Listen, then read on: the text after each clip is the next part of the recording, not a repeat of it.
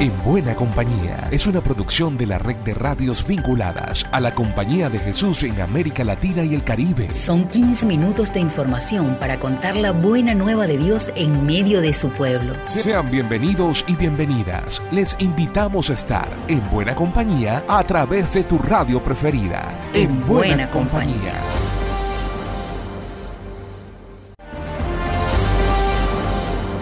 Con entusiasmo llegamos a otra entrega en buena compañía. En nombre de la red de radios jesuitas, sean bienvenidas y bienvenidos. Comenzamos. Esta es la palabra oportuna de Francisco. El Papa envió un importante mensaje por el Día Mundial de las Vocaciones. El padre Lucas López nos amplía. Un saludo a Alexander. La semana pasada Francisco nos mandó un mensaje para el Día Mundial de las Vocaciones.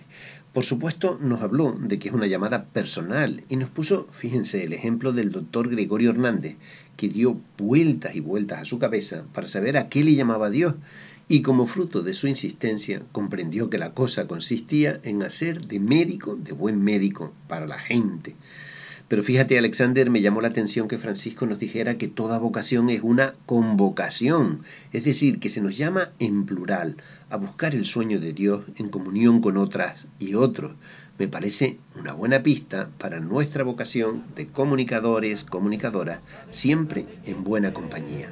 Lucas López, del equipo CEPAL, para la red de radio jesuitas de América Latina y el Caribe.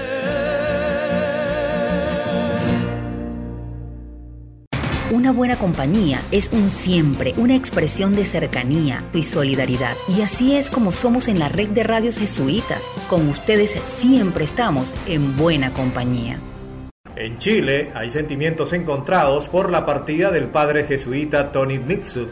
Ingrid Riederer nos regala esta reseña. El pasado lunes 2 de mayo, el padre Tony Mifsud, sacerdote jesuita nacido en Malta, partió su encuentro con el Señor a los 72 años de edad, de los cuales fue sacerdote 42 y 57 fue miembro de la Compañía de Jesús. La Eucaristía de funeral tuvo lugar en la iglesia San Ignacio en Santiago de Chile el martes 3 de mayo y contó con la presencia de numerosos amigos, sus compañeros jesuitas, religiosas y sacerdotes de otras congregaciones. Tony Mifsud llegó a Chile en 1974 luego de que durante su tiempo de formación en la etapa de magisterio comenzara a pensar en las misiones. En su homilía, el provincial de la Compañía de Jesús, padre Gabriel Roblero, destacó su gran capacidad de reconocer sus limitaciones y, sin embargo, seguir adelante con seriedad y entusiasmo, confiando en Dios. También valoró que era un muy buen amigo de sus amigos, dejándose formar por los otros, un gran escritor, inteligente y a la vez muy sencillo, un jesuita de mucha disponibilidad, que acompañó, por ejemplo, a la pastoral de la diversidad sexual, la PADIS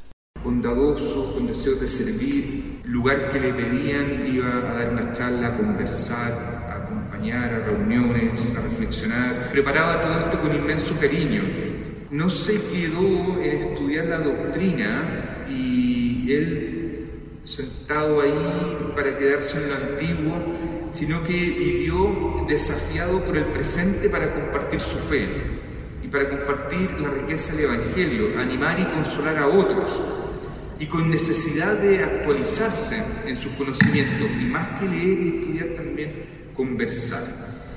Gabriel Roblero confidenció que su último libro, Homosexualidad, una comprensión de esteletos cristiano, que Tony terminara de escribir hace poco más de un mes, será publicado de manera póstuma, un regalo que nace desde su amor y su servicio a las personas como jesuita. Encomendemos al querido Padre Tony en nuestras oraciones en agradecimiento por su vida y su entrega en la Compañía de Jesús. Desde la provincia chilena de la Compañía de Jesús informó Ingrid Riederer ecología, espiritualidad, pueblos indígenas, dignidad de la mujer, derechos humanos, justicia, ciudadanía. De todo esto hablamos en buena compañía.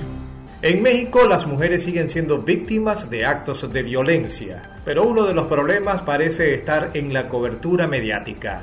Desde Radio Ibero nos entregan este trabajo especial. En medio de la violencia de género creciente en nuestro país, Andrea Menchaca del colectivo Mujeres más Mujeres habla sobre la cobertura mediática de las protestas feministas y la violencia que sufren las mujeres en nuestro país. En un inicio, claro que fue muy bueno que se visibilizara el caso de Devani como es bueno para otros casos de desaparición porque eso moviliza la búsqueda y ejerce cierta presión. Sin embargo, este, conforme fueron pasando los días y después que se encontró su cuerpo, pues como hemos visto, no la, la cobertura ha sido sin perspectiva de género, revictimizando este, la familia eh, y todavía es increíble cómo a pesar de que en redes sociales, en columnas de opinión, en tantos medios, eh, este, bueno, ahora han este, eh, criticado esta cobertura, aún el día de hoy todavía se siguen publicando este pues notas que no no están bien eh, y que que pues afectan eh, la, imagen de Devani como queriendo culpar, culpabilizarla por lo que le sucedió, ¿no? Claro. Oye, Andrea, justo queríamos preguntarte, creo que esto que dices es súper importante, ¿no? Sobre cómo se ha dado la cobertura en los medios y aparte, pues este trato, ¿no? Tan inhumano, tan inflexible, tan revictimizante, ¿Nos podrías decir cómo repercute pues este sexismo en los medios de comunicación, em, sobre todo en cómo entendemos la violencia contra las mujeres? Pues yo creo que muchísimo, ¿no? Yo creo que eh, de verdad este muchos medios en vez de tener las gafas violetas tienen las gafas sexistas bien bien puestas y este y como les decía, o sea, a pesar de que es evidente las críticas y las explicaciones de por qué no debería de existir esta cobertura, lo siguen haciendo. Pero ahí está, vemos por ejemplo, eh, en una nota de esta, semana, yo te lo juro que la abrí y creí que era una nota de archivo como para decir cómo escribían antes, incluso hablaron del sexo débil. Para En Buena Compañía, Ibero 90.9. Gracias a nuestros compañeros de Radio Ibero en México y nos vamos con Tiffany Trejo con las noticias de la CEPAL. Gracias Alexander. Como novedades de esta semana les informamos que la provincia de Brasil realizará un Congreso Internacional de Ejercicios Espirituales del 25 al 28 de julio. Del mismo modo, la red de parroquias y templos jesuitas en América Latina, Relapac, convoca a su segundo encuentro a realizarse el sábado 18 de junio. Por otro lado, anunciamos que ya está disponible la guía de oración número 26 de la CEPAL, titulada Dios trabaja en todas las criaturas, así como el quinto video sobre el voto de pobreza de los jesuitas con un testimonio desde Asia. Pueden encontrar todas estas noticias y obtener mayor información en nuestra web jesuitas.lat. Informó para ustedes Tiffany Trejo del equipo CEPAL. En esta radio estamos en buena compañía. Desde Brasil, el padre Roberto Barros Díaz, archivero de la Curia, nos habla sobre el encuentro de los responsables ejecutivos de los jesuitas de la provincia brasileña. La semana pasada, del 3 al 5 de mayo, la provincia del Brasil realizó el encuentro de los responsables directivos de sus obras que están presentes en casi todo el territorio del país. Fueron tres días de importantes encuentros con el objetivo de discernir juntos la misión de la Compañía de Jesús. El escenario mundial y en especial el de Brasil nos pide ser cada vez más eficaces y eficientes con los recursos que tenemos. Otro punto importante de reflexión fue nuestra presencia en la y cómo debemos hacer crecer nuestra conciencia de que esta preferencia provincial no se limita a la territorialidad regional, sino que debe ser una misión de todas las obras y comunidades jesuitas en Brasil. Otra agenda del encuentro trajo como tema los desafíos de articular una red de redes como lo pide el Plan Apostólico 2021 a 2026 de la provincia del Brasil. Más de 40 radios, oficinas de comunicación, estamos contigo, estamos en buena compañía. Los jesuitas de la provincia de Centroamérica asientan posición ante la arremetida del gobierno nicaragüense contra las organizaciones sociales. Nuestros compañeros de Radio Progreso comparten del comunicado. Provincia Centroamericana de la Compañía de Jesús. Comunicado. Queremos comunicar al pueblo nicaragüense y a los amigos y amigas de Nicaragua más allá de las fronteras lo siguiente. Número 1. El día 9 de mayo, en la Gaceta Diario Oficial número 83, ha sido publicada la cancelación de las personerías jurídicas de la Asociación Angelo Giuseppe Roncalli, anteriormente conocida como Instituto Juan 23, y del Instituto Histórico Centroamericano ICA. Ambas instituciones pertenecientes a la misión de la Compañía de Jesús en Nicaragua. Número 2. El ICA fue fundado en 1981 como Centro de Análisis, Comunicación y Acción Social, haciendo suya la opción evangélica por los más pobres en su servicio al pueblo nicaragüense. Por más de cuatro décadas se dedicó a investigar, analizar y dar a conocer la realidad nacional y centroamericana a través de la revista Envío, a acompañar procesos de formación y organización con personas lisiadas de guerra, a formar niños, niñas, adolescentes y jóvenes en el desarrollo de liderazgos, a acompañar migrantes y sus familiares en la promoción y defensa de sus derechos, beneficiando a cientos de personas en distintos departamentos del país. Queremos asegurar que tanto el ICA como la Asociación Angelo Giuseppe Roncalli en el ejercicio de su misión al servicio del pueblo nicaragüense siempre observaron y cumplieron las leyes vigentes en el país y en la Constitución de la República de Nicaragua.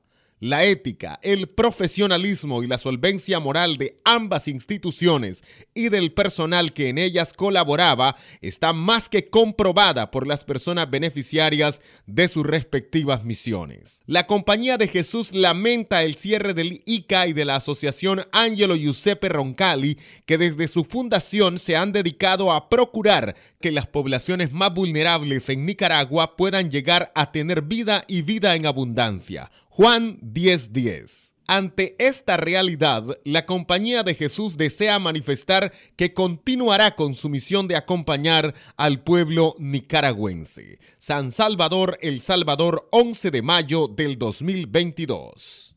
Una nota especial en buena compañía. Y al cierre, escuchamos al padre Guillermo Perdomo de Radio Santa María, República Dominicana, con una crónica sobre el seminario de la Red Internacional de Educación efectuado esta semana.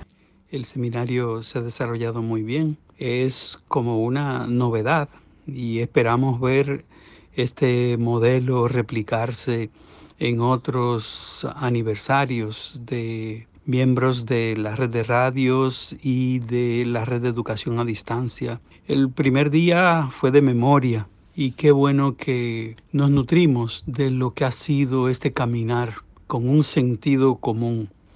Por otro lado, eh, el segundo día de entendimiento, pues uno gana profundidad en el trabajo al ver cómo lo hacen o lo han hecho los demás, cómo lo perciben.